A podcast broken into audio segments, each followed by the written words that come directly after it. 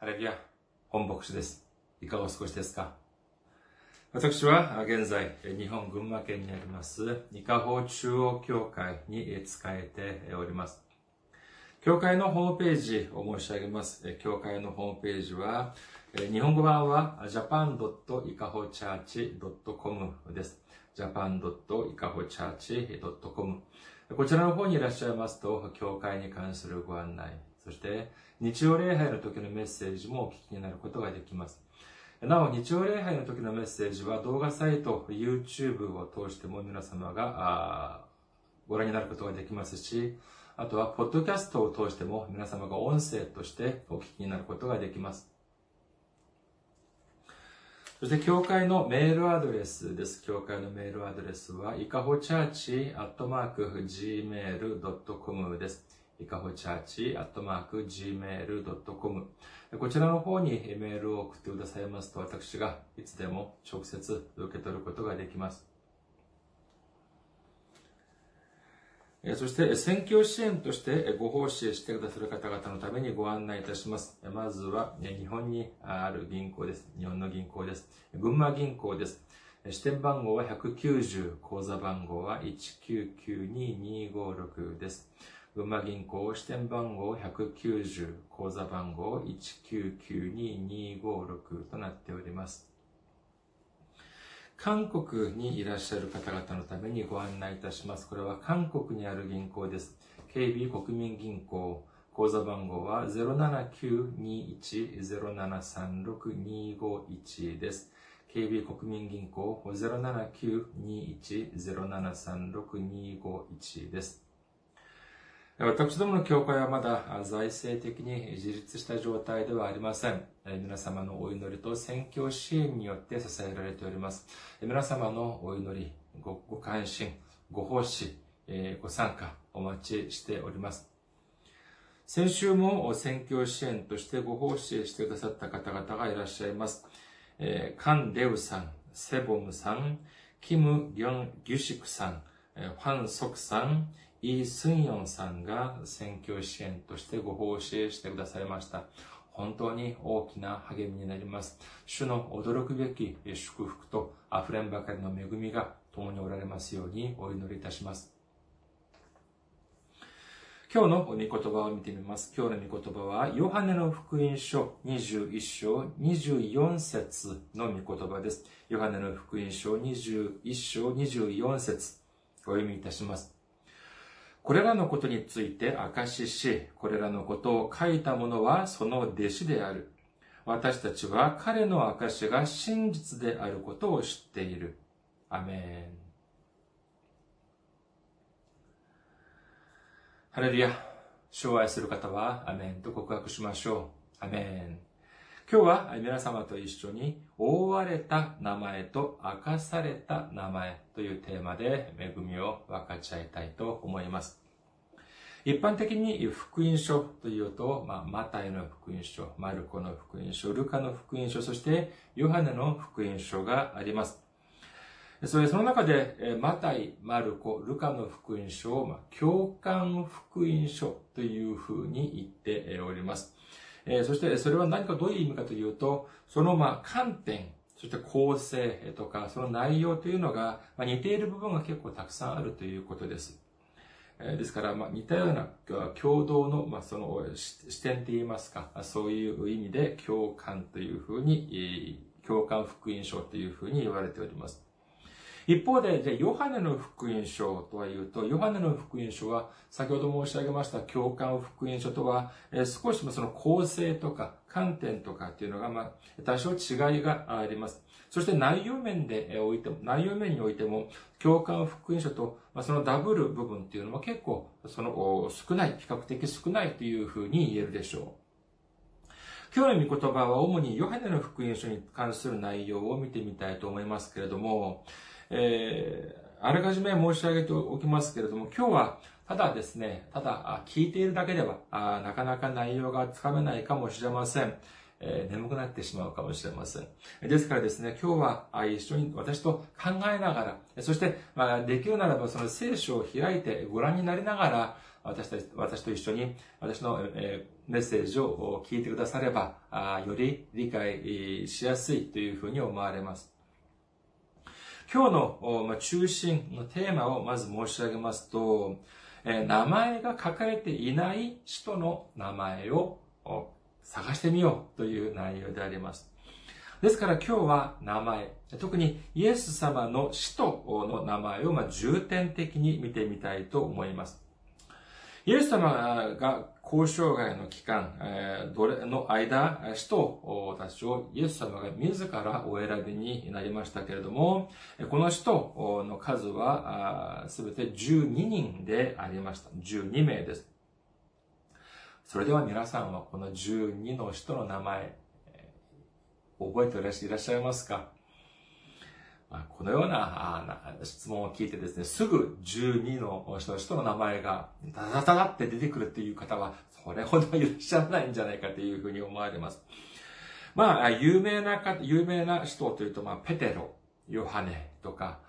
イスカリア、イスカリオテのユダ、まあ、こういう人は、まあ、皆さん、お分かりだとだとは思われますけれども、だんだんだんだん、えその名前がぼやけてきていってしまいます。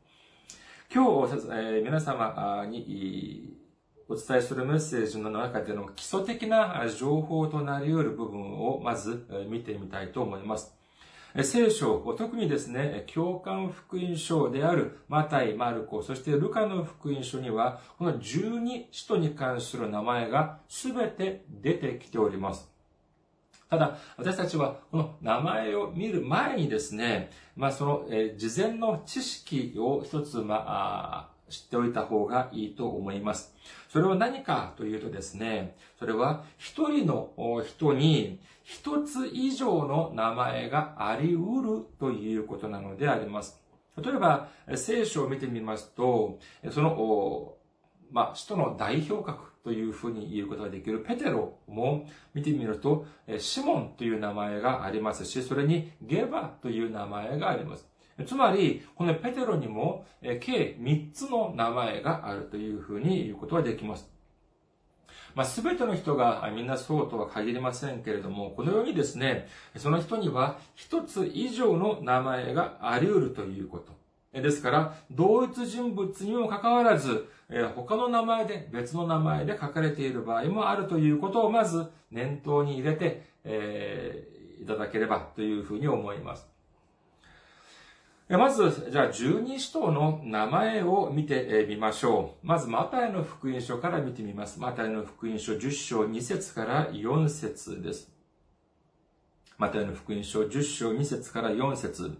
十二使徒の名は次の通りである。まず、ペテロと呼ばれるシモンと、その兄弟アンデレ、ゼベダイの子ヤコブとその兄弟ヨハネ、ピリポの、ピリポとバルトマイ、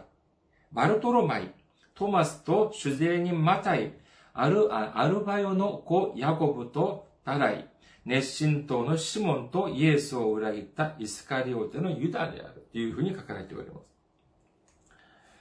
まあ、これを簡単に整理しますと、ペテロ、アンデレ、ヤコブ、ヨハネ、えー、ピリポ、バルトロマイ、トマス、マタイ、ヤコブ、タダイ、シモン、そしてイスカリオテのユダとなります。これ12人、2名です。ちなみにここにはですね、ヤコブが2人出てきます。そしてですね、このヤコブはマルコの福音書15章2番目に出てくるマルコはですね、マルコに関しては、マルコの福、え、2番目に出てくるヤコブ、すいません、2番目に出てくるヤコブについては、マルコの福音書15章40節を見てみると、小ヤコブというふうに書かれております。ですから、この2番目に出てくるヤコブを、今日私たちも小ヤコブと呼ぶことにいたします。そしてこの、でもこの、その、えー、次にですね、この熱心党のシモンという人物が出てきます。この熱心党というのはじゃあ何かというと、ご承知のように当時はですね、当時のイスラエルはローマの植民地でありました。そのような状況で、この熱心党、またはこの熱心党員の持っている考えは何だったのかというと、まあ、かなり革新的な独立、つまり武力によって民族が団結してローマを打ち破り、そしてイスラエルの独独立を成し遂げようという人々が集まった団体だということであります。ですから、ここに書かれているこのシモンという人は、かなりま民族主義的な考えの持ち主であったはずで、また、また、そして比較的、えー、結構ま行動的な、極端な考え、ちょっと過激な思想の持ち主であったというふうにも思われております。ですから、ここも整理してみますと、マタイの十二使徒の名前というのは、ペテロ、アンデレ、ヤコヤコボ、ヨハネ、ピリポ、バルトロマイ、そしてトマス、マタイ、小ヤコブ、タダイ、そして過激なシモン、最後にイスカリオテのユダというふうになるでしょう。で、ここを見てみますとですね、まず兄弟がいます。ペテロとアンデレは兄弟です。そして、ゼベダイの子と呼ばれるヤコブとヨハネも兄弟であり、そして、小ヤコブとタダイも兄弟であるという説があります。そういう見解もあります。また、今日申し上げなければならない部分は、このバルトロマイについてであります。皆さんは少し馴染みの薄い名前かもしれません。バルトロマイという名前でありますけれども、このバルトロマイという人は、ヨハネの福音書一章に出てくるナタナエルと同一人物だという点に関して、えー、ほとんどの場合、神学者の間でほとんど一致した見解であります。まあ、バルトロマイという名前とナタナエルという名前はもう完全に違う名前のように見えますけれども、このバルトロマイのバルという部分、この言葉は、ヘブル語で誰々の息子という意味なのであります。ですからこれを、えまあ、どういう、これどういう意味なのかというと、バルトロマイ・ナタナエルというのは、トロマイの息子をナタナエルという意味なのであります。そしてこのバルトロマイのもう一つ、バルトロマイまたはナタナエルのもう一つの特徴はと言いますと、えー、彼は首都ピリポととても親しい友人でありました。ですから、ヨハネの福音書1章43節から51節を見てみますと、イエス様に最初に会ったピリポがですね、自分の友人であるナタナエルに行って、強く進めて、このナタナエルは初めは気が進まなかったんですけれども、ピリポが強く進めることによって、イエス様に会うことになりました。でその時からイエス様の人になったというふうに神学者たちは見ております。ですから、この、まあ、マタイの福音書もそうですけれども、マルコの福音書やルカの福音書を見てみると、このピリポとバルトロマイというのは、いつも一緒にセットになって紹介されております。さあ、次を見てみましょう。次は、マルコの福音書です。マルコの福音書に書かれている使徒の名前であります。マルコの福音書3章16節から19節を見てみましょう。こうしてイエスは12人を任命された。シモンにはペテロという名を付け、ゼブダイの子ヤコブとヤコブの兄弟ヨハネ、この二人にはボアネルゲー、すなわち雷の子という名を付けられた。さらにアンデレ、ピリポ、バルトロマイ、マタイ、トマス、アルバニョの子ヤコブ、タダイ、熱心党のシモン、イスカリオテのユダを任命された。このユダはイエスを裏切ったのである。これをまとめてみますと、ペテロ、アンデレ、ヤコブ、ヨハネ、ピリポ、バルトロマイ、マタイ、トマス、ショーヤコブ、タダイ、シモン、イスカリオテのユダ。どうですか ?2 番目に聞くと少し馴染みも湧いてきませんか？えー、ペテロとアンデレは兄弟であり、そしてヤコブとヨハネも兄弟。そして、親しい友達、友人であるピリポとバルトロマイは、やはり一緒にセットになって紹介されております。ここまではまあそれほど問題はありませんけれども、ルカの福音書を見てみると少しまあ解釈が必要になってきます。説明が必要になってきます。ルカの福音書6章14節から16節を見てみましょうか。ルカの福音書6章14節から16節すなわち、ペテロという名を与えられたシモンと、その弟アンデレ、そしてヤコブ、ヨハネ、ピリポ、バルトロマイ、マタイ、トマス、アルバニアの子、ヤコブ、熱心党と呼ばれ、熱心党員と呼ばれていたシモン、ヤコブの子、ユダ、イスカリオテのユダ。で、このユダが裏切るものとなった。ペテロ、アンデレ、ヤコボ、ヨハヨハネ、シモン、そして、ヨハネ、ピリポ、そしてパパルトロマイ、マタイ、そしてトマス、ショーヤコボ、そして、シモン、あとは、その最後に出てくるイスカリオテのユダ。まあ、ここまでは問題がないんですけれども、最後から2番目に出てくる、これヤコブの子ユダという人物が出てきます。え、彼はですね、マタイの福音書、マルコの福音書では、タダイとなっておりましたけれども、ルカの福音書には、タダイという名の代わりに、ヤコブの子ユダという風になっております。正直ですね、この部分に関しては情報がとても少ないです。ですから、手がかりがありません。しかし、まあ、文脈上、文脈上、やはり他の人たちのように、彼もいくつかの名前があっただろうというふうに言われていて、つまり、このタダイという人物と、このヤコブの子ユダというのは、まあ、同一人物であるというふうに、という見解が一般的であります。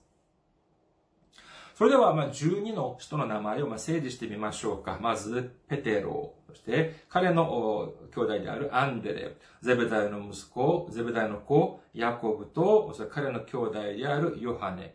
ピリポ、彼の友達であるバルトロマイというナタナエル。これは同一人物。主税人マタイ、トマス、小ヤコブ、そして、えー、過激な熱心党員のシモン、えそしてヤコブの子ユダと同一人物であると思われるタダイ。最後にえ、裏切り者、イスカリオテのユダ。これは少し、えー、もう大体馴染んできたのではないかというふうに思われます。さあ、次は、あ次の段階に見てみます。次のステップにじゃあ移っていきましょう。マタイ、マルコ、ルカを見てみると少しま違いはありますけども、大体明確に使徒の名前が出てきておりますけれども、一方でじゃあヨハネの福音書はどうかというとですね、このように12の、その、整理された12の使徒の名前が、ヨハネの福音書には出てこないのであります。そして、その代わりといってはなんですけれども、とても興味深い人物が出てくるのであります。これが誰かというとですね、名前の覆われた弟子、名前が明かされない、明かされていない弟子が出てくるのであります。この人物に関してはどのように記されているかというとですね、イエスが愛しておられた弟子、または愛する弟子、はたまたですね、もう一人の弟子というふうにしか出てこないのであります。さあ、お待たせしました。今日のそのメインのテーマは何かというと、このヨハネの福音書に出てくる名前の明かされていない弟子が誰かという点なのであります。これは単純にその名前を探す、探し出すだけではなく、この過程において大きな恵みを受けることができる皆様であらんことをお祈りいたします。まず、このヨハネの福音書に書かれている、この名前が明かされていない弟子というのは、ヨハネの福音書13章23節に初めて登場いたします。ヨハネの福音書13章23節弟子の一人がイエスの胸のところで横になっていた。イエスが愛しておられた弟子である。ま、これはとても有名な部分でありますから、皆様もお聞きになったことがあると思われます。これは、ま、いわゆる、ま、最後の晩餐、イエス様が逮捕される前のその夜、に弟子たちと杉越の祭りを記念しながら、その行った最後の晩餐の時の様子であります。しかし、ここでですね、イエス様は衝撃的なことをおっしゃいました。それは何かというと、まさに今、ここにいる誰かが私を裏切るというふうにおっしゃったのであります。この言葉を聞いた弟子たちは瞬間、緊張し、そして恐ろしさ、恐怖に苛まれたというふうに思われます。この光景の前後の部分を見てみますと、今まで見えてこなかった部分が見えてきます。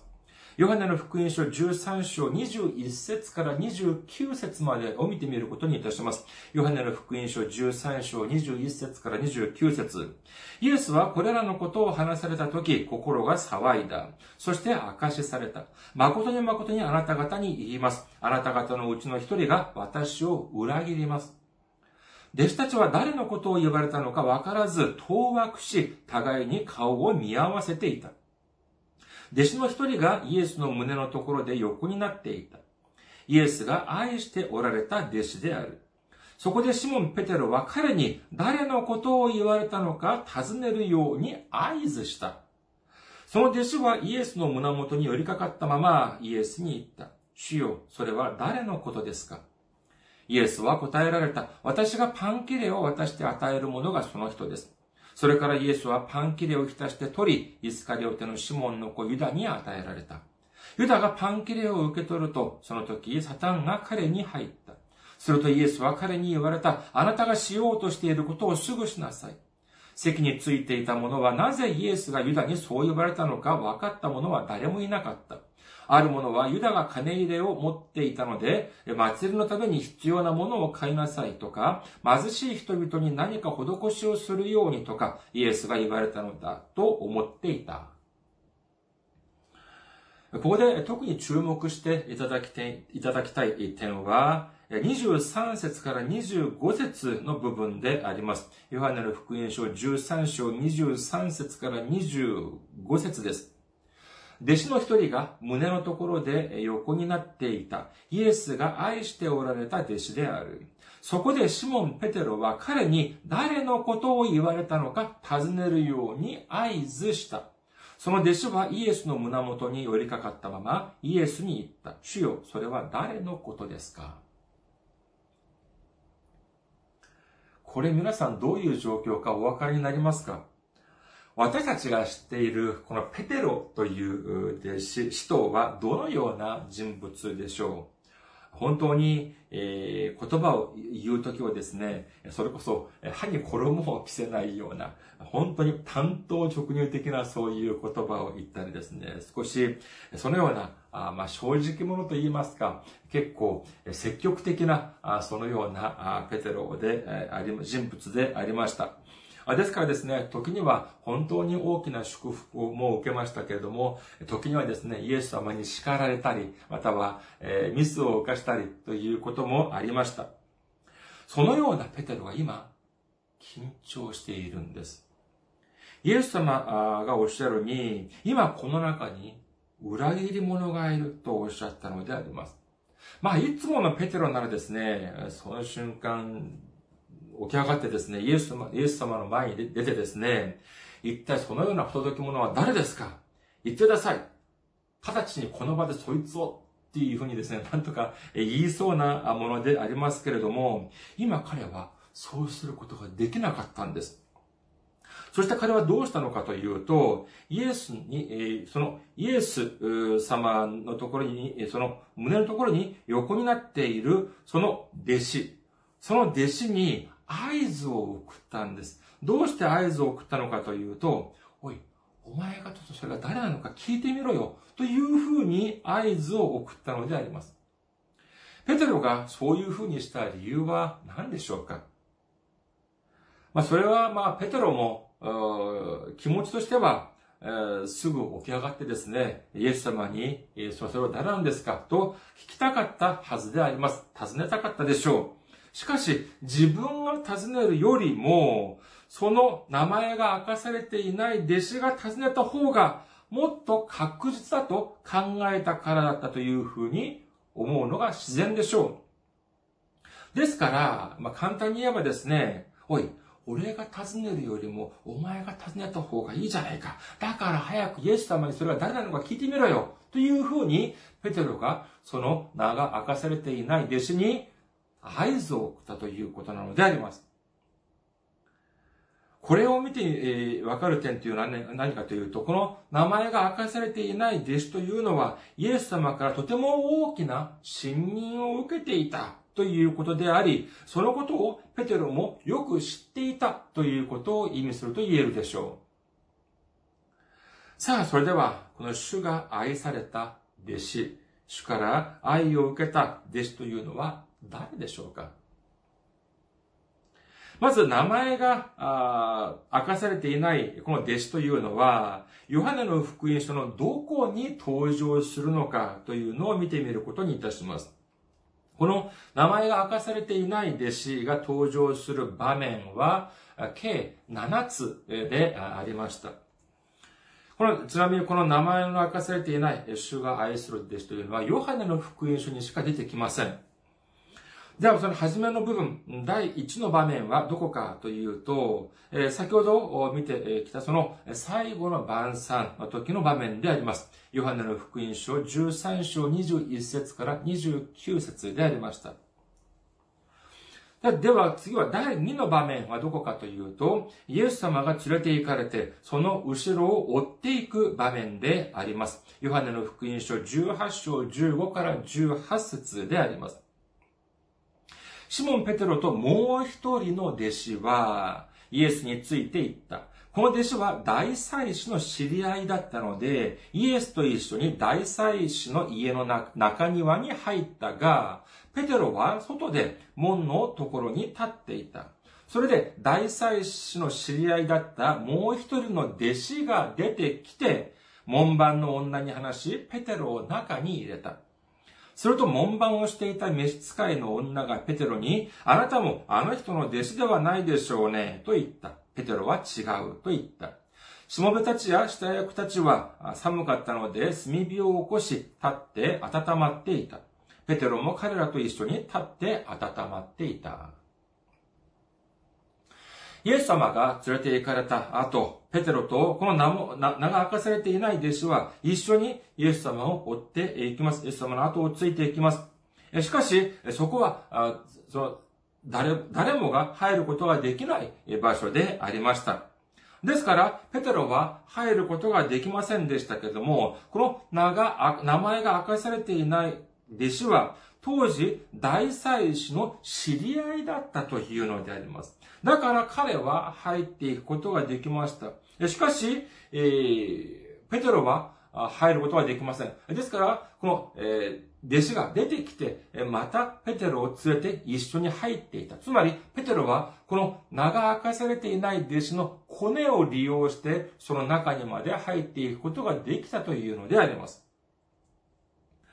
ここには、まあ、あその、えー、主の、イエスが愛しておられた弟子という表記はありませんけれども、この名前が意図的に明かされていないという点からして、神学者たちは、あ大体今この主が愛されて、愛しておられた弟子という人物と、ここの名が明かされていない弟子というのは同一人物というふうに見ております。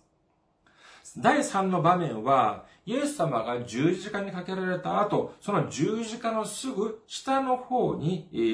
いたあ、そういう場面であります。ヨハネの福音書19章25節から27節です。ヨハネの福音書19章25節から27節イエスの十字架のそばには、イエスの母とその姉妹、そして黒羽の妻マリアとマグダラのマリアが立っていた。イエスは母とそばに立っている愛する弟子を見て、母に、女の方、ご覧なさい。あなたの息子です。と言われた。それからその弟子に、ご覧なさい。あなたの母です。と言われた。その時から、この弟子は彼女を自分のところに引き取った。これ聖書によりますと、マリアはイエスを出産した後にも、たくさんの兄弟姉妹をに恵まれました。そして、イエス様が十字架にかけられた、かけられて、死を目前に控えられておられた時に、そのような状況において、肉親の、肉の母であるマリアをですね、マリアに、その愛する弟子を指して、彼があなたの息子です。そして、その愛する弟子には、さあ、私の肉の母、マリアはあなたの母のようなものです。このようにおっしゃってですね、他の兄弟姉妹ではなく、その弟子、イエス様が愛しておられた弟子に、その自分の肉の母親を預けたということなのであります。これからしてもですね、この名が明かされた弟子というのを、その弟子をイエス様がどれほど信頼していたかということを知ることができる部分だと言えるでしょう。次に第4の場面を見てみます。第4の場面は、ローマンの福音書20章1節から8節に出てきますけれども、ここにはイエス様のご遺体が、そのお墓の中から、えー、亡くなってしまったというお知らせを聞いて、ペテロは、この名の、名が明かされてない弟子と最初にそのイエス様の空っぽになった墓のところに走っていったというふうに書かれております。これはまあ時間の関係上省きますけれども、関心がある方は、えー、必ず探してみてください。ヨハネの福音書20章1節から8節です。次に、第5の場面はどこかというと、ヨハネの福音書21章1節から9節の部分でありますけれども、ここは、蘇ったイエス様がリベリアの湖畔に現れ、弟子たちと共に終わりになった場面であります。これはまあ本当に大事な場面でありますから、少し長いですけれども、お読みいたします。ヨハネの福音書21章1節から9節です。その後イエスはティベリアの湖畔、ティベリア湖畔で再び弟子たちにご自分を表された。表された次第はこうであった。シモン・ペテロ、デモデドモと呼ばれるトマス、ガリラヤのカナ出身のナタナエル、ゼベダイの子たち、そして他に二人の弟子が同じところにいた。シモン・ペテロが彼らに、私は寮に行くと言った。すると彼らが、私たちも一緒に行くと言った。彼らは出て行って小舟に乗り込んだが、その世は何も取れなかった。夜が明け始めていた頃、イエスは岸辺に立たれた。けれども、弟子たちはイエスであることがわからなかった。イエスは彼らに言われた。子供たちを食べる魚がありませんね。彼らは答えた。ありません。イエスは彼らに言われた。船の右側に網を打ちなさい。そうすれば取れます。そこで彼らは網を、網を打った。すると、おびただしい数の魚のために、もはや彼らには網を引き上げることができなかった。それでイエスは愛されたあの弟子がペテロに主だと言った。シモン・ペテロは主だと聞くと、裸に近かったので上着をまとい湖に飛び込んだ。一方、他の弟子たちは魚の入った網を引いて小舟で戻っていった。陸地から遠くなく200べきスほどの距離だったからである。こうして彼らが陸地に上がると、そこには炭火が起こされていて、その上には魚があり、またパンがあるのが見えた。ここで、ティベリアというふうになって書かれていますけれども、これはガリラヤの西側の地方を指します。ヨハネの福音書6章1節には次のように書かれております。ヨハネの福音書6章1節その後、イエスはガリラヤの湖、すなわちティベリアの湖の向こう岸に行かれた。ですから、ティベリアの湖という言葉は、ガリラヤの湖と同じ意味だというふうに使われております。イエス様は十字架にかけられて、えそして、え、亡くなったので、もうどうしな、どうすればいいのか、弟子たちは、その時は途方に暮れました。ですからどうしたのか？というと、ペテロ曰く、いやもう、じゃあ私も、じゃあ、じゃあまた漁、漁師に戻るわ。っていうふうに言ったわけであります。これを聞いた他の弟子たちも、じゃあ俺も俺もみたいな感じで、ペテロの後をついていって、そこで漁をしたというのであります。えしかしそこに、まさにそこに、えイエス様が現れたのであります。その時のその姿を初めて発見した人は誰だったでありましょうか？そうです。イエスが愛されたあの弟子だったんです。そしてその弟子がペテロ曰く、おい、あそこに主がおられるぞ、主がいらっしゃるぞ、とこういうふうに言ったらですね、ペテロはもう陸に、船を陸につけるいとまもなく、ただただ湖の中に飛び込んでいって、イエス様に近づいていったということなのであります。そして、第6の場面と第7の場面は、ヨハネの福音書の最後の部分にあります。この2つの場面は、まあ、記録上は繋がっていますけれども、これは明らかに他の場面を表していると言えます。まず、第6の場面を見てみますと、ヨハネの福音書21章18節から23節です。ヨハネの福音書21章18節から23節誠に誠にあなたに言います。あなたは若い時には自分で帯をして自分の望むところを歩きました。しかし年を取るとあなたは両手を伸ばし、他の人があなたに帯をして望まないところに連れて行きます。イエスはペテロがどのような死に方で神の栄光を表すかを示すためにこう言われたのである。こう話してからペテロに言われた。私に従いなさい。ペテロは振り向いてイエスが愛された弟子がついてくるのを見た。この弟子は夕食の席でイエスの胸元に寄りかかり、主よ、あなたを裏切るのは誰ですか？と言ったものである。ペテロは彼を見て、主よ、この人はどうなのですか？とイエスに言った。イエスはペテロに言われた。私が来る時まで彼が生きるように私が望んだとしても、あなたに何の関わりがありますかあなたは私に従いなさい。それで、その弟子は死なないという話が弟子たちの間に広まった。しかしイエスはペテロに、その弟子は死なないと言われたのではなく、私が来る時まで彼が生きるように私が望んだとしても、あなたに何の関わりがありますか？と言われたのである。復活されたイエス様、蘇ったイエス様がペテロに、いわく、おっしゃった言葉は、これはとても怖い、恐ろしいことだったのかもしれません。これは何か、何何どういう意味かというと、あなたは今まで自分が行きたいところに行き、自分がしたい通りにした人生を送ってきましたが、これからはあなたが望まない人生を送ることになる。というふうにおっしゃったのであります。これを聞いたペテロは心が重かったに違いありません。そして、えふっと振り返ったら、あどうなん、ね、誰がいたのかというと、そこにイエスが愛された弟子がいたのであります。その時、このペテロは、疑問に思いました。何を疑問に思ったのかというと、私がそんな大変な人生を送るというふうになる。じゃあ、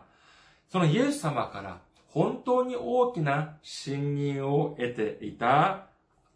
彼はどういう風になるのかという、これが気になったのであります。とても気になりました。ですから、ペテロはですね、これについてもイエス様に尋ねたのであります。まあ自分はそうだとして、彼はどうなりますかというふうにイエス様に聞かれたのであります。本当に、ペテロらしいというふうに言えます。するとイエス様は何とおっしゃったのかというと、それがあなたのな、あなたと何の関係があるんだどんな関係があるんだそんなことは考えず、人のことなんか考えずに、あなたは私が、えー、私に従うだけで、それでいいんだというふうにイエス様はおっしゃったのであります。まあ、いわゆる、まあ、えー、代表格、その弟子の、人の代表格で、えー、ある。そのようなペテロにしても、この主に愛された弟子というのは、やはりとてもペテロに気になる存在であったということがわかります。そして、次に第7の場面というのは、最後の部分、そのすぐ後後であります。そのすぐ後ろ、ヨハネの福音書21章24節今日の本文であります。ヨハネの福音書21章24節これらのことについて証しし、これらのことを書いた者はその弟子である。私たちは彼の証が真実であることを知っている。これは驚くべきことではないでしょうか。ここに、その弟子と書かれているのは、それはイエスが愛された弟子だということなのであります。そして、この弟子というのは、単純にその登場人物に過ぎないのではなく、このヨハネの福音書に書かれてある内容を証しした人物がまさに彼だというのであります。このようにですね、この名前が明かされていない弟子というのは、とても重要な人物だということを私たちは知ることができます。ここでちょっと、まあ、整理をしてみましょうか。名前の明かされた、明かされていない弟子が登場する7つの場面を、ちょっと、えー、見て、それから、あ次のステップに行くことにしましょう。まず第1の場面は最後の晩餐の時でありました。第2の場面は大祭司の家の中庭。それ3番目は、第3の場面は、イエス様が、書かれた、イエス様の書かれた、その十字架のそのそばでありました。それ第4番目は、第4の場面は、イエス様の墓の前。第5の場面は、ティベリア湖畔。えー、ですから、ガリラヤの湖畔のご飯、湖畔でありました。第6の場面は、その、先に行っていたペテロの後ろに、その愛する弟子が、イエス様の愛する弟子がいました。そして最後には、最後には、このヨハネの福音書のその最後の締めくくりの場面であります。さあ、それでは、これから本格的な検証に入ってみたいと思います。一緒に、私たち一緒にですね、この名前が明かされていない弟子、イエス様がそれほど、それほどまでに愛され、そしてイエス、あペテロも一目置くくらいですね、このイエス様の信任を得ていた弟子は誰なのかについて見てみることにいたします。私たちが持っているこの聖書のどこにもですね、これに関する明確な説明がないのでありますから、昔から数多くの神学者たちが、この人物は誰なのかに関して研究を進めてまいりました。まず、彼らの主張というのがどのようなものがあるか、その種類から見てみることにしましょう。代表的なその主張としてはですね、この主の愛された弟子というのは、死とヨハネであるということなのであります。ですから、このヨハネの福音書を書いた、この、えー、ヨハネの福音書の著者である使徒ヨハネが自分を指して主が愛しておられた弟子というふうに書いたというのであります。これは昔からも圧倒的な支持を受けてきました。それ以外にも、マルコという主張もあり、使徒トマスであるというとかですね、あとはペテロであるとか、そして、いろいろな根拠を挙げながら、イエス様がその生き返らせたナザロであるというとか、あとは、マグダラマリアだという主張もあります。そしてですね、ひいては、その象徴説、つまり、この人物は実際には存在しなかったけれども、まあ、理想的な弟子の姿として、まあ、その、書かれている、描かれている表現で、表現でであるだけだというような主張までもあります。さあ、ここからはですね、まず消去法を使ってみましょうか。確実にこの人物ではないという人物から消していってみましょう。まず、マグダラ・マリア説であります。これはですね、先ほど見てきたように、その最後の晩餐で、ヨハネ、最後の晩餐にあるその場面でありましてですね、ヨハネの福音書13章23節弟子の一人がイエスの胸のところで横になっていた。イエスが愛しておられた弟子である。で、この表現によってですね、あこれはもしかしたら男性ではなく女性かもしれないというような考えが生まれてきました。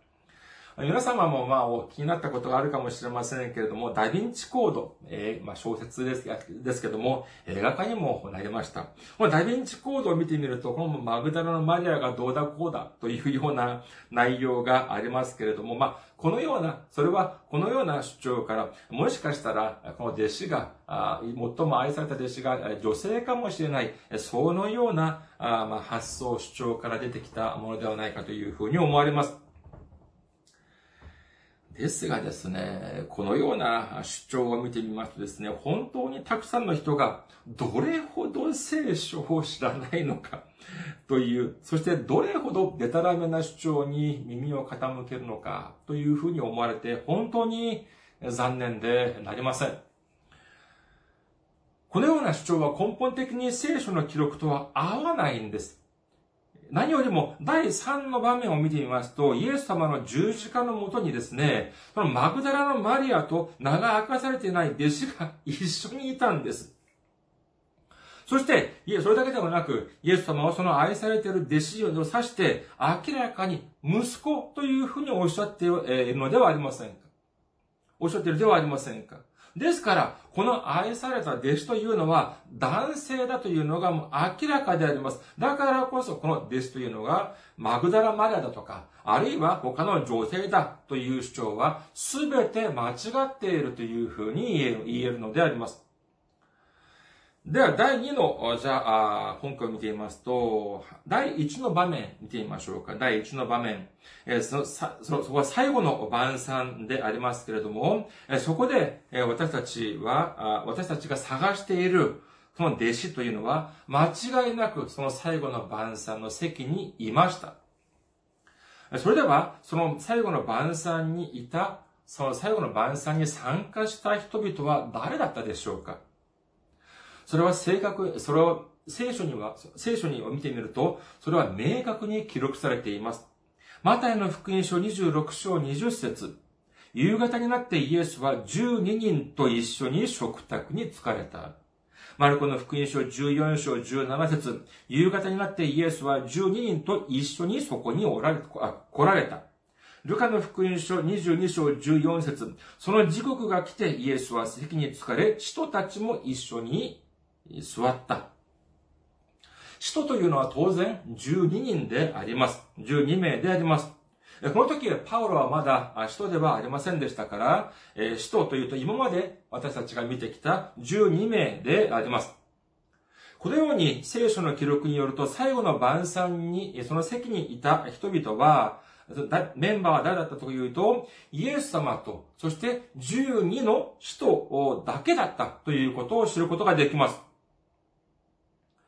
ですからですね、この名前の明かされた弟子というのは、間違いなく、この12の人の中の一人である。ということが言えますから、この12の人に入らない、ま、このマルコとか、ナザロとか、という主張もやはり聖書的に見ると、これは間違っているというふうに言えるのであります。それではじゃあ、ペテロかというと、いや、ペテロは名前が明かされていない弟子とお互い会話をしてるじゃありませんか。第一の場面で最後の晩餐の時に、ペテロがその名が明かされていない弟子に合図を送ったというふうに書かれております。そして第5の場面を見てみると、蘇った、そのイエス様を発見して、ペテロが知らせてくださ、くれた人というのは、それも、名前のない弟子でありました。第6の場面を見てみると、ペテロが、あ、あの人はどうな、どうなりますか？彼はどうなりますか？というふうに尋ねた人物も、まさにその名前のない弟子でありました。そして、ペテロと一緒に、そのイエス様の空っぽの墓に駆けつけた人も、それも、ペテロと名もない弟子であったのであります。ですから、これは明らかにペテロでもありません。ちょっと退屈で、えーと思われるかもしれませんけども、だんだんだんだん確信に近づいてきております。もう少し辛抱して聞いてください。私たちはここでとても大事な手がかりを得ることができます。それは第5の場面であります。十字架の事件以降、このペテロと一緒にその魚の漁に行った人の名前が出てきますけれども、誰だったか覚えていらっしゃいますか？ヨハネの福音書21章1節から4節をもう一度見てみましょうか。ヨハネの福音書21章1節から4節その後イエスはティベリア湖岸で再び弟子たちと、弟子たちにご自分を表された。表された次第はこうであった。シモン・ペテロ・デモド、デデドモと呼ばれるトマス、ガリラヤの出身、ガリラヤのカナ出身のナタナエル、ゼベダヤの子たち、そして他の二人の弟子が同じところにいた。シモン・ペテロが彼らに私は寮に行くと言った。すると彼らは私たちも一緒に行くと言った。彼らは出て行って小舟に乗り込んだが、その夜は何も取れなかった。夜が明け始めた頃イエスは岸辺に立たれた。けれども、弟子たちはイエスであることがわからなかった。ここの中で特に2節に出て、その2節には、この弟子たちの名前が出てきますけれども、ここにはこういうふうに書かれております。ペテロ、トマス、ナタナエル、ゼベダイの子たち、そして他の二人の弟子が同じところにいたというのであります。ゼベダイの子、ゼベダイの子たちというのは、これは明らかであります。これは、えー、ヤコボとヨハネ。そして、えー、その他に二人の弟子というふうが、弟子とがいたと言いますけれども、これはまあじゃあ便宜上、弟子じゃ A と弟子 B ということにしましょう。ですから、こういうふうに見てみると、その時にいた弟子弟子たちは、ペテロ、トマス、ナタナエル、そしてゼブダイの子たちですから、ヤコボとヨハネ、そして弟子 A と弟子 B、この7人でありました。ここで、ペテロと、そので、その、名が明かされてない弟子はおた、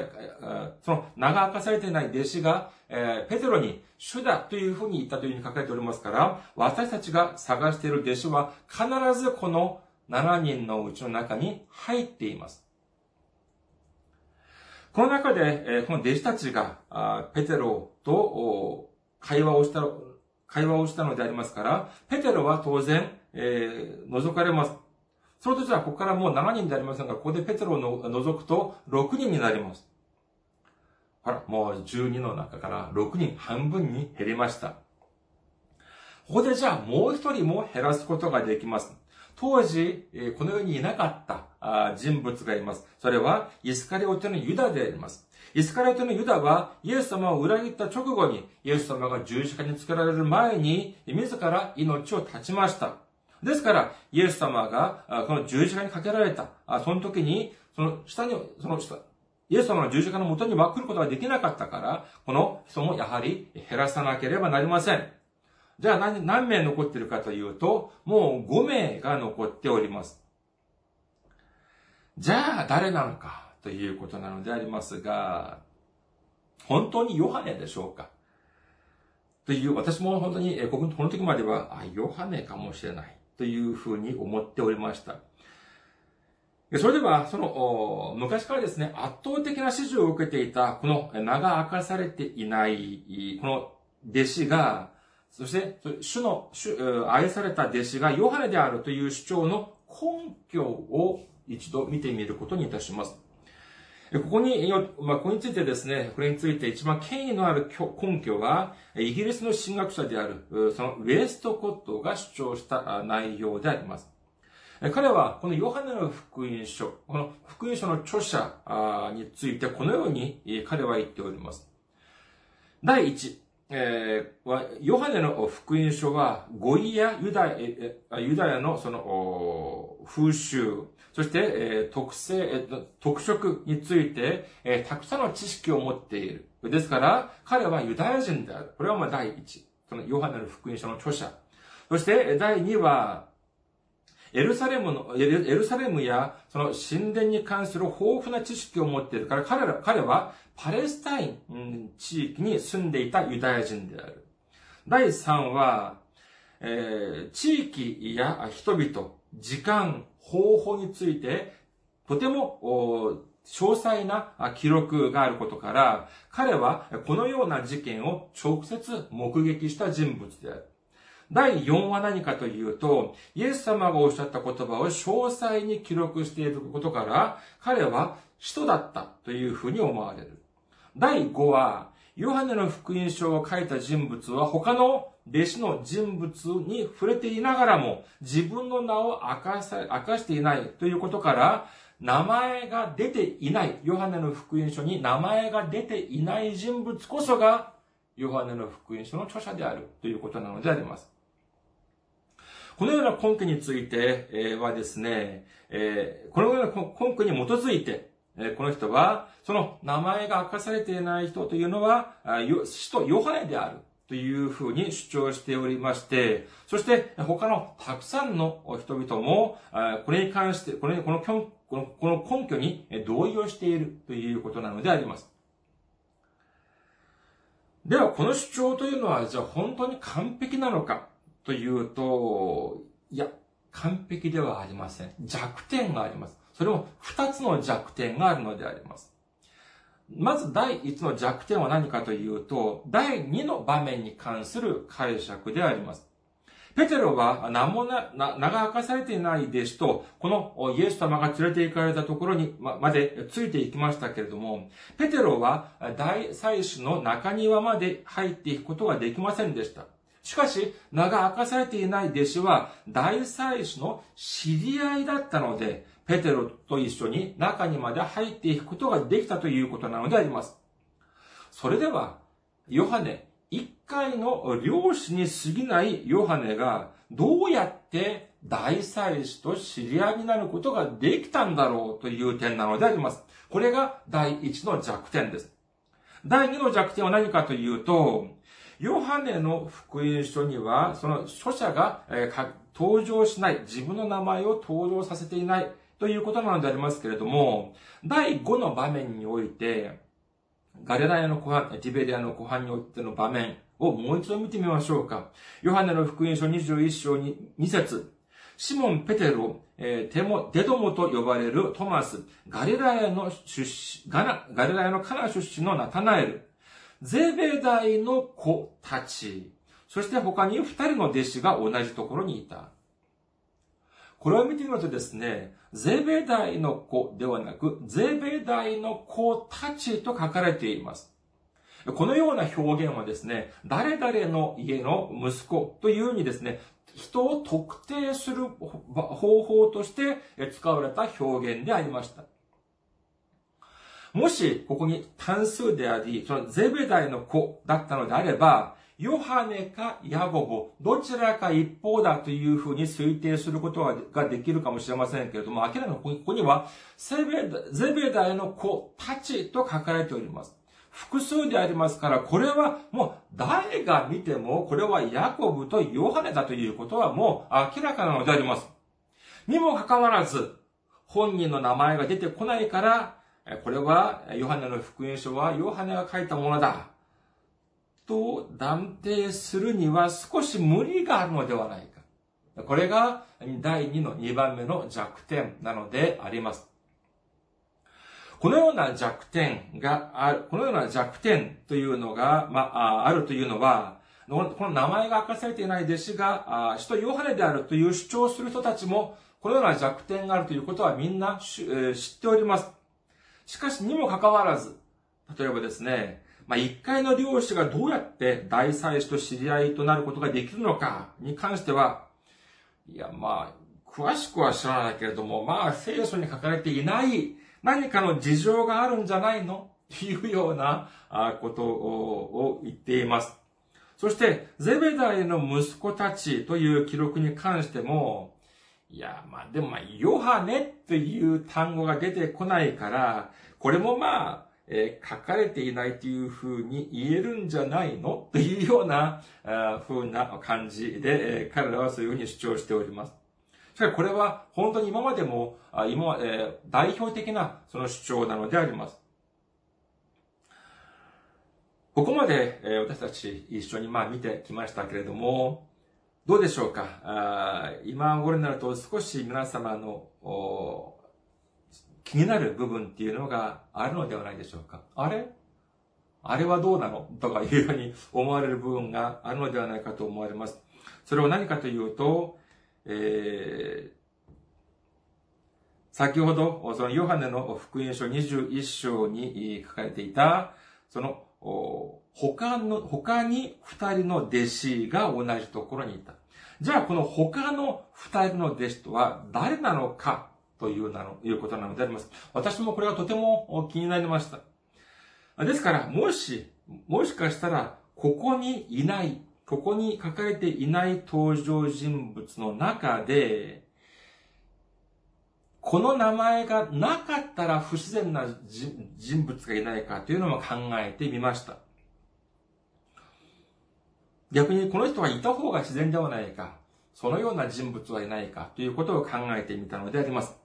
そのような人物がいないのか、いました。それもちょうど二人が思い浮かびました。一人は誰かというと、アンデレであります。アンデレは誰でしょうか？彼はペテロの兄弟でありました。それに、ペテロも、まあ、漁師でありましたから、漁師でありましたから、ペテロが漁に行くと言っているのに、そこに兄弟であるアンデレが行かなかったというのも、これはやはり不自然ではないかというふうに思われたのであります。そしてもう一人は誰かというと、ピリポです。二番目はピリポ。先ほど申し上げましたように、このパパルトロマイというのは、これはナタナエルと同一人物であるというふうにするのであれば、パルトロマイが登場するところは、必ずピリポがいました。そして、ピリポはナタナエルと親友でありました。パルトロマイ、ナタナエルと親友でありました。それにですね、このピリポのふるさとは、ペテロと同じペッセ代でありました。なのに、この名簿にはナタナエルはありましたけれども、ピリポの名前が見当たりません。これもやはり不自然ではないかというふうに思われたのであります。ですから私はですね、あ、じゃあこの他の二人の弟子 A と B、弟子 B というのは、これはアンドレと、えー、ピリポであろうというふうに思いました。あけれども、ちょっと違うような気がしてきました。その理由は次のような理由であります。主が愛された弟子が初めて登場するのは、ヨハネの福音書13章23節でありました。しかし、アンデレはじゃあ、いつ、じゃあ初めて登場するのかというと、彼は、ヨハネの福音書1章にも登場し、6章にも登場し、そして12章にも登場するのであります。じゃあ、初めの方ではじゃあ名前が明かされていて、後になって名前が明かされないというのも、これはとても不自然だというふうに思われます。ピリポに関してはもっとたくさん出てきます。そして、えー、主の愛された弟子は13章と19章以降に出てきますけれども、ピリポの名前はこの間の14章にも出てくるのであります。それではじゃあ一人の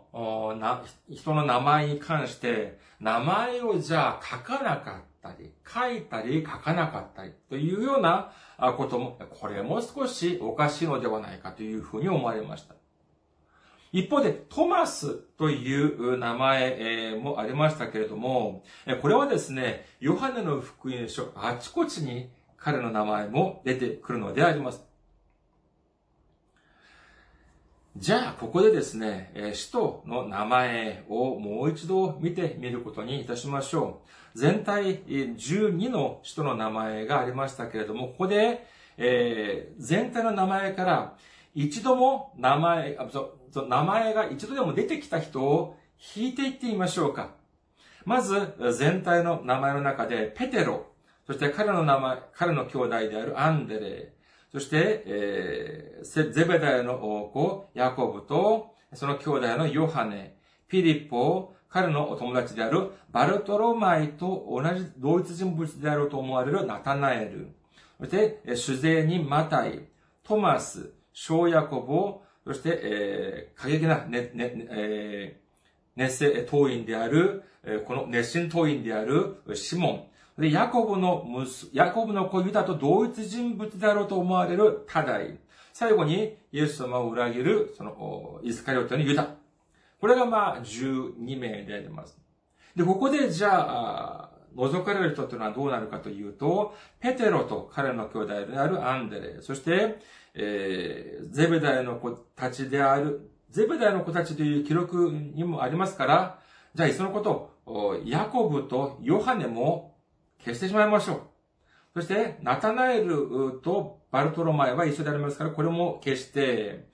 ピリピ、ピリポという名前もたくさん出ていますから、まあ、これも除きます。イスカレオテのユダもすでに死んでいますから、彼も除きます。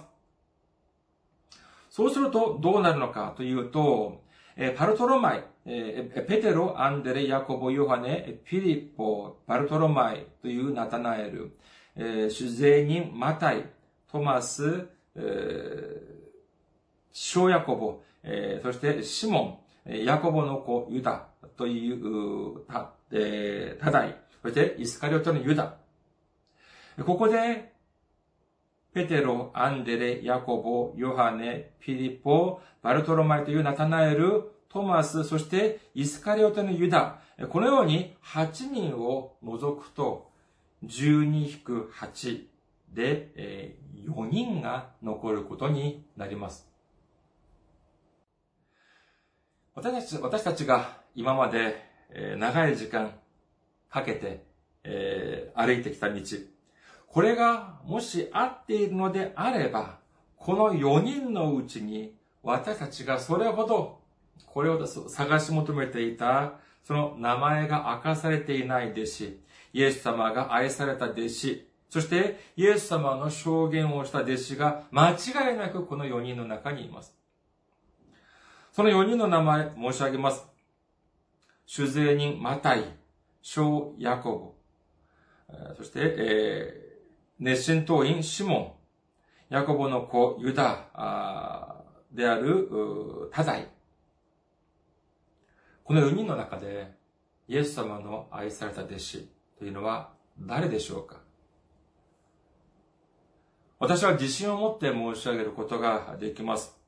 名前が明かされていない弟子。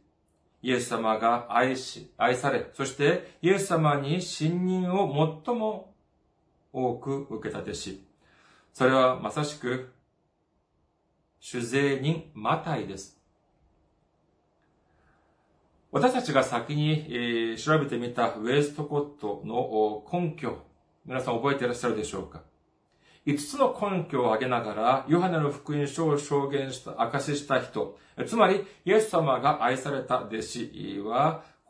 そして、この5つの根拠を提示しました。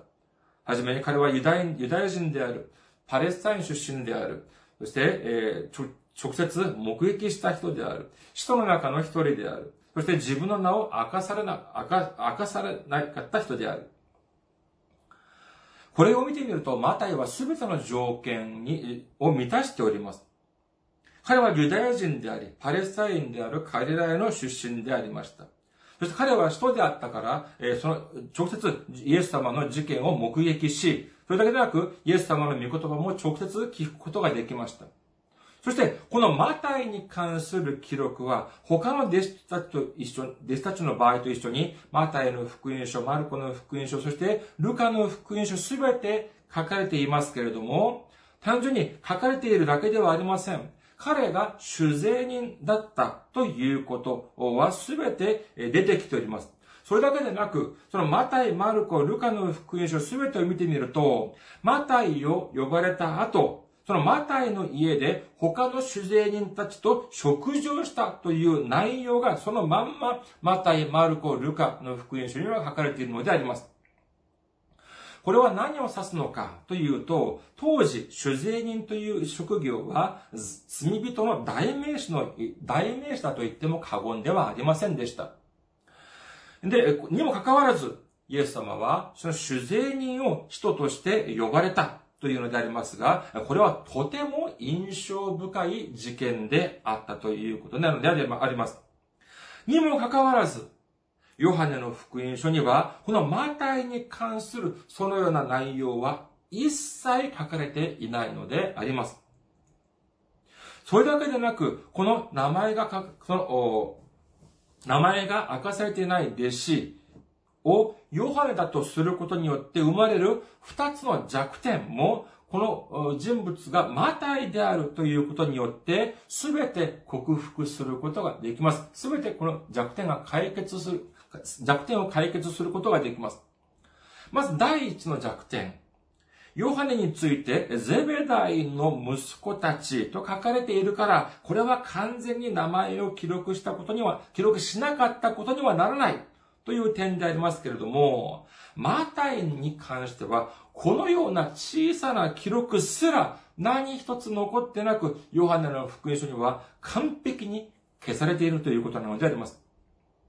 第2に、一回の漁師であるヨハネがどうして大祭司の知り合いとなることができたのかという部分でありますが、この問題もこの部分も、これがマタイだとすると、十分、この問題も解決することができます。先に、マタイの福音書、マルコの福音書、ルカの福音書には、この主税にマタイを呼ばれる、イエス様が呼ばれる、呼ばれて、そしてその家にまで行って食事をしたという場面が出てくるというふうに申し上げましたけれども、特にマルコの福音書とルカの福音書では、マタイを他の名前で呼んでいます。それは何かというと、レビという名前で呼んでいるのであります。えー、マタイの福音書9章9節を見てみましょう。まずはマタイの福音書9章9節イエスはそこから進んで行き、マタイという人が修税所に座っているのを見て、私についてきなさいと言われた。すると彼は立ち上がってイエスに従った。このマタイの福音書では、マタイという名前で出てきています。しかし一方、マルコの福音書2章14節を見てみましょう。マルコの福音書2章14節イエスは道を通りながら、アルバニョの子、レビが修税所に座っているのを見て、私についてきなさいと言われた。すると彼は立ち上がってイエスに従った。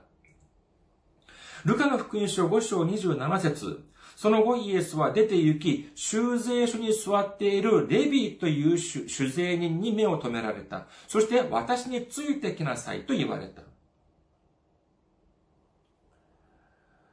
この三つの記録を比較してみますと、単に、その、マタイの福音書にはマタイという名前。そして、マルコの福音書とルカの福音書にはレビという名前で出てきているだけであり、それ以外の部分は、とても似ているということを私たちは知ることができます。よって、このマタイも他の弟子たちと同じように、二つの名前を持っていたというふうに思われますけれども、その名前は、マタイとレビという名前でありました。当時はその人の名前というのは主に自分のその祖先の名前の中で一つを取ったというふうに言われております。ですから、彼の名、その、ある人の名前を聞くと、あ、大体どこの家柄だということを知ることができたということなのであります。しかしこのマタイのもう一つの名前がデビだったとするのであれば、これはもう彼は間違いなくレビ族の人であったということを、の証であります。それではこのレビ族というのはどういう家柄でありましょうかそうです。祭司の家柄なのであります。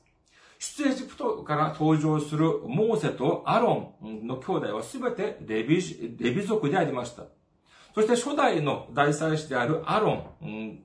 そから始まって、それ以降は代々レビ族がこの祭司というのを担ってきました。ですから、マタイがレビ族だったとするのであれば、同じレビ族である大使と、大祭司と知り合いになった、なったと言っても、何らおかしい点はないのであります。それに、えー、第3の場面、第3の場面を見て見ても分かりますけれども、イエス様が十字架にかけられた時に、そのイエス様と、その、そのイエス様が愛された弟子と、弟子はイエス様の肉親の母と数人の女性と共に、そのイエス様の十字架のすぐそばにまで来ることができました。しかしそこはどういう場所でありましたでしょうか？いわゆるそこは死刑の上でありました。刑場であります。死刑が今、執行されている真っ只中であったのであります。当然一般の人は近づくことが許されなかったはずではずであります。至るところに軍人が警備をしておりました。ですから、イエス様を侮辱した人たちもですね、遠くから叫んだだけであって、一般の人は近づくことができなかったはずなのであります。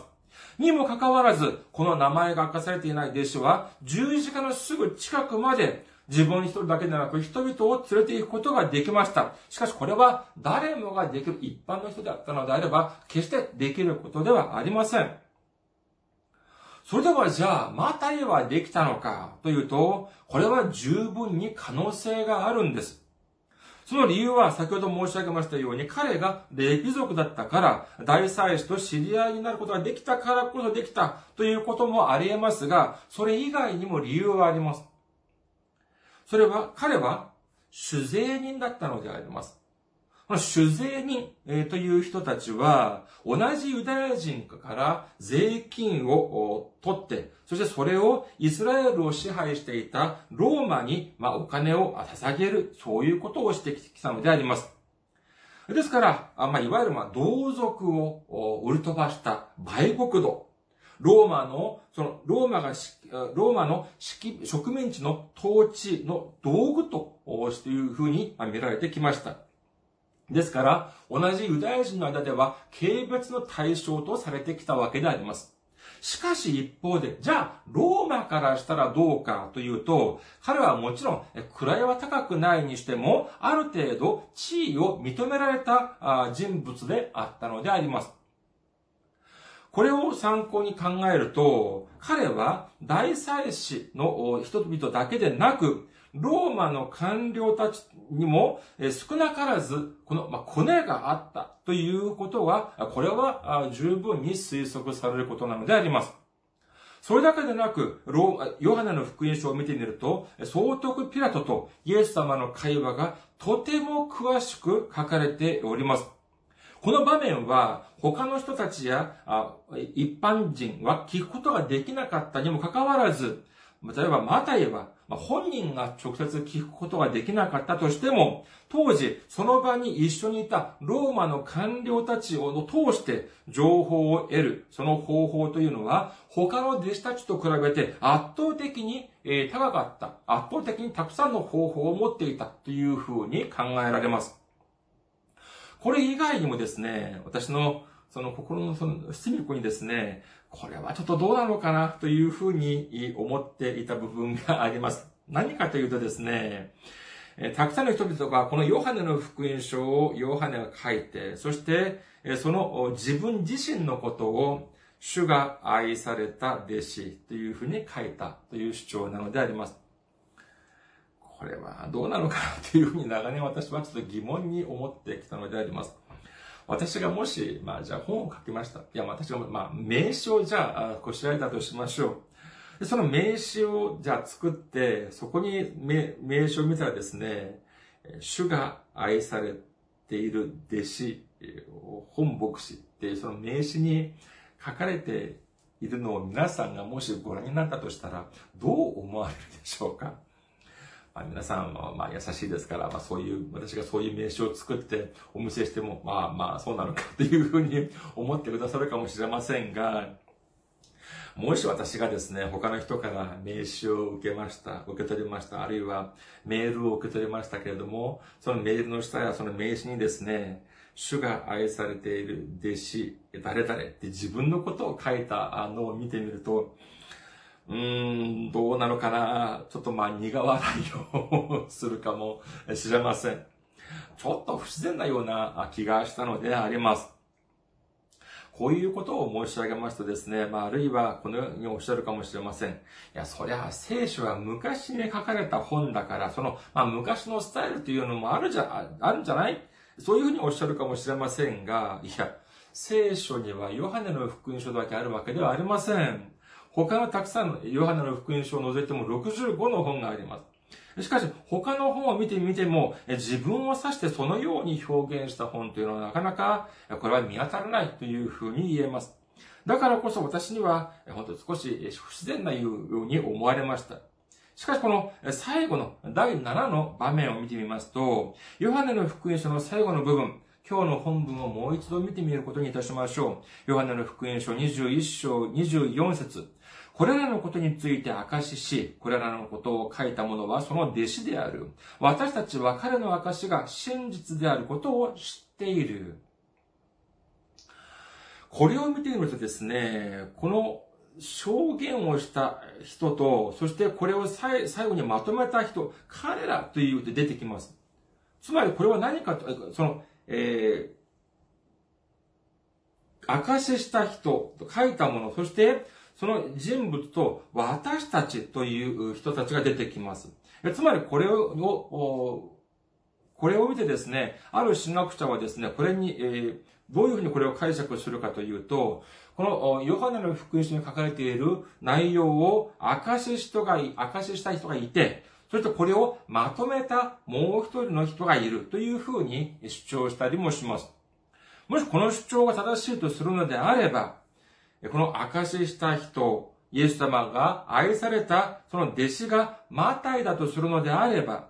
このマタイが他の人にこれについて証しをして、そしてその他の人がこの内容を聞いて全てをまとめたというふうにも考えられるのであります。さあ、ここからは私の仮説です。え、あるいは、このマタイが、もしかしたらこのマタイは、その、整理をする人に、このように頼んではない、頼んだのではないか。私があなたに証をします。そしてあなたがそれを整理する。しかし、その中で自分に関する名前、自分に関する情報は除いてくれないか、消してくれないかっていうふうに言ったかもしれません。そしてその整理をした人物は彼の要請に応じて彼の名前をすべて消してしまいました。もしかしたらその理由は、表さなければならない方、高められない、高められなければならない方は自分ではなく、ただイエス様だというふうに考えたからかもしれません。私がそのように考える理由はあります。どうしてかというと、本文によると、その名前が隠され、名前が明かされていない弟子という存在感というのは、おぼろげではないんです。かなり確実な、かなり確かな存在として人物が、その、その書かれております。当時、彼といた人物であったのであれば、誰もが彼が誰なのかということを知ることができた、そのような人物だったはずであります。にもかかわらず、名前が書かれていないという場合は、その記録者、整理をした人が、その人に対して悪い感情を持っていたから書かなかったのか、あるいはそこには明らかに他の理由があったから書かなかったのか、ということであります。記録者がその証言者に関して悪意を持って名前を消したりはしませんでした。どうしてかというと、これ見てみると、この整理をした人は、その証言、証をした人に対して、主が愛された弟子という名前を付けたっていうのを見てもわかります。彼は悪意を持って消したのではありません。まあじゃあ仮説を、じゃあもう少し仮説を出してみましょうか。ガリラヤの湖で漁をしていた時の人々、皆さん覚えていらっしゃいますか？ヨハネの福音書21章2節です。シモン・ペテロ、デドモと呼ばれるトマス、ガリラヤのカナ出身のアタナエル、ゼベダイの子たち二人、そして他に二人の弟子が同じところにいた。A と B です。私たちの、今、もし私たちがの考え通り、イエス様が愛された弟子がマタイだったとするのであれば、彼は間違いなくその場にいた、けれども名前がありません。彼は最後に言える、その他の弟子たち、二人の弟子たちの中の一人、まあ、弟子 A でだってはずであります。それでは残りの一人、弟子 B は誰だったのでしょうか？もし第三の人物であったのであれば、あえて名前を隠す必要もないのではありませんか？私はこの弟子 B が、まさしく、弟子 A であるマタイから得た証言、証を記録し整理した人物ではないかというふうに思われるのであります。じゃあ残った人は誰でしょうか？主税人マタイ、小ヤコブ、え熱心党人のシモン、えヤコブの子、ユダであるタダイ。そして、この中で、弟子 A がマタイだとするのであれば、残りは3人です。弟子 B も間違いなくこの中にいたはずであります。小ヤコブと熱心党員シモンとヤコブの子ユダであるタダイ。私はこの中で熱心党のシモンが、を注目してみたいと思います。彼は熱心党員でありました。民族主義者でありました。革命を夢見ていました。民衆の力で団結してローマを追い払い、イスラエルの独立を成し遂げようというふうにな考えを持っていた人物であります。そのような人物が人になりました。そして、じゃあその人とは本当に最も合わなかった相性が合わない人物は誰だったのかそれこそ水と油のような人物は誰だったのかということを考えてみると、それはまさしくマタイであったはずです。独立を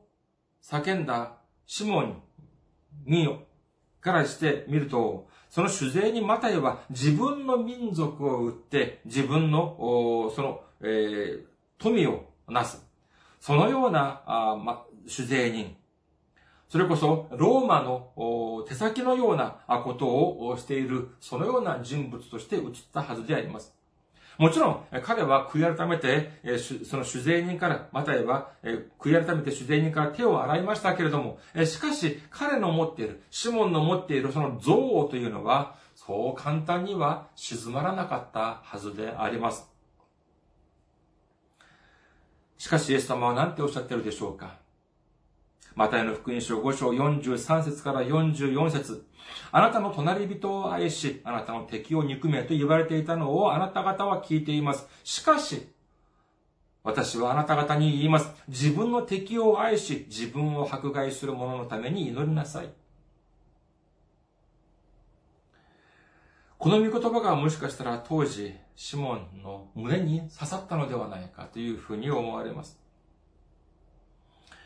改心をしたイエス様のそのことを、イエスか、改心した彼は、イエス様のことを書くため、書き定めるために、マタイの証に耳を傾けます。あるいは、マタイが先、マタイの方から先に、シモンに自分の証を整理してくれるように頼んだかもしれません。シモンは、まあ、過激的な、その、まあ、その極端な思想を持っていたとはいえ、これは他の言葉に言い換えると、当時としては知識人の範疇に含まれていた人物であるということも言えます。シモンも、もちろん人ではありましたけれども、先ほど申し上げましたように、主税にマタイは大祭司の方とローマの官僚の方に LINE を持っていました。コネを持っていました。だからこそ、マタイだったからこそ、その得られた、得られることが、得ることができた情報というのは、間違いなくたくさんあったはずであります。これはもう私の仮説だというふうに申し上げましたけれども、その可能性が全くないのではありません。伝承によりますと、このシモンは、小アジア、北アフリカ、そして、そこに福音を述べ伝えましたけれども、その中でペルシアの方で殉教したというふうに伝えられるそうであります。一方でじゃあ、マタイはどうかというと、マタイの伝承を見てみると、エチオピア以外にも、シモンと同じペルシアで福音を述べ伝えたという記録もあるというふうに聞いております。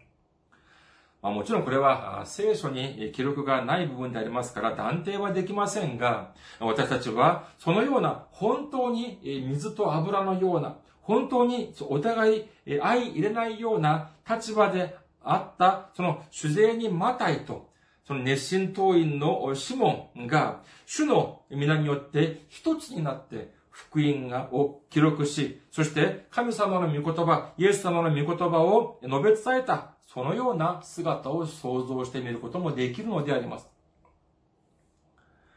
このようなことを申し上げますとですね、いや、マタイが、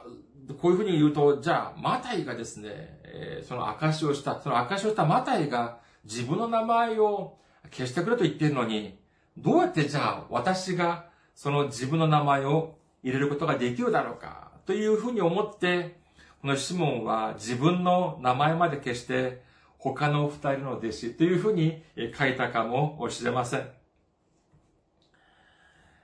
このような過程において書かれたのがヨハネの福音書だったとするのであれば、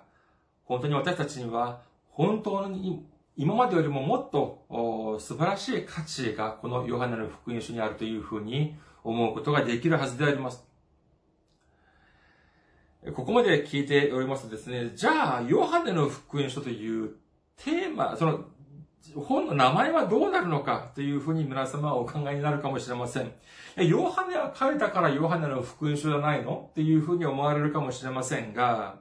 まあ、新約聖書を見てみるとですね、まあ、パウロの書簡とか、他の書簡を見てみますと、著者が明らかに記されている本もたくさんあります。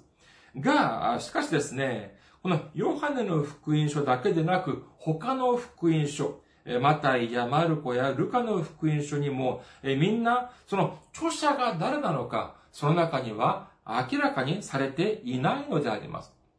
ヨハネの福音書も他の福音書と同じように、ヨハネが書ヨハネが書いたというのは、あくまでも伝承にしか過ぎません。ですから、このような著者の問題は今までも、今、今も、まあ、いろいろ、まあ、意見があるのが事実なのであります。しかし、だからといってですね、私がじゃあ、ヨハネの福音書を、じゃあこれからマタイの福音書に変えようというふうに、そのような主張をしようというのではありません。本の名前はもうそれ本の名前でいいんです。そして、えー、もしかしてこのように考える方もいらっしゃるんじゃないですかね。あれ、本牧師また変なこと言ってるぞ。えー、いたんじゃないのか。信仰宗教じゃないのか。とかですね。そういうふうにおっしゃるかもしれませんが、あの、ヨハネの福音書の著者がヨハンではなく、他の人だ、あ他の人だである可能性もあるという主張をしたとして、これが異端であるとか、そういうのではありません。そういうふうになるのではありません。まあもちろん、聖書の権威を否定したり、聖書に書かれている内容を否定したり、三位一体の神様、あるいはイエス様の十字架、イエス様の復活を否定したり、このようなことを言うのであれば、これは私たちの持っている聖書の根、その信仰の根幹を揺るがすことになる、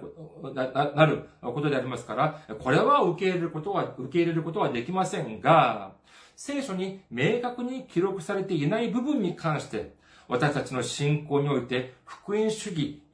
という見地から、いろいろな学説を主張して、そしてこれを検証していくということは、私たちの信仰を危うくするのではなく、逆に私たちの信仰をもっと固くするのに、強くするのに、え、助けになり役に立つというふうに思われます。今まで、えー、私が申し上げて、長々と申し上げてきましたけれども、これを聞いて、あるいはこのようにまた考えていらっしゃるかもしれません。名が隠されていない、名が、名前が明かされていない弟子の名前が、ヨハネであろうが、マタイであろうが、そして著者の名前が出ていようが今いいが、それってそんなに大事なの？っていうふうに思われるかもしれません。まあもちろん、それ、そのことによって私たちの信仰が変わるわけではありませんが、この中には私たちがここから得られる教えというのはとてもたくさんあるというふうに思われます。今も昔もたくさんの人々が自分自身を表そうとします。自分自身の名前、自分自身の業績を表そうと、人々に知らせようと、とても力を尽くしております。これは、教会の中、まあ、日本の教会はどうでしょうか？あまあ、見てみると、まあ、教会の中でも似たような部分が、あ時々見受けられます。例えばですね、教会の中で役員とか、あるいは何かの役職、素晴らしい何かを得られる。えじゃ、でも、あれは他の人じゃなく私が得たいというような場合はどういうふうにお祈りをしますか？主よ、ここに私がおります。私を使わせてください。というふうにお祈りをするかもしれません。しかし、本当に大事なんだけれども、全然目立たなく、本当に、疲れるだけ、大変なだけの仕事、本当に重要なんだけれども、目立たない。もとも疲れるだけ。そういうことをしなければならない場合はどうするでしょうか？主よ、収穫は多いが働き手が少ない。ご自分の収穫のために働き手を送ってください。こういうふうに祈りませんか？これはどういう意味ですか？いや、自分はやりたくないから他の人ににやらせてください。こういうことなのではないでしょうかこれが正直私たちの姿なのであります。しかし、最後まで自分の名前を隠し、主の仕事、主の働きを担った彼ら。彼に、聖書はこの世で最も美しい名前、主が愛された弟子という名前を付けてくださいました。皆さん、私たちは何を喜びとして生きていかなければならないでしょうか？誰かが私を認めてくれるということをに関して喜びを持って生きていくべきでしょうか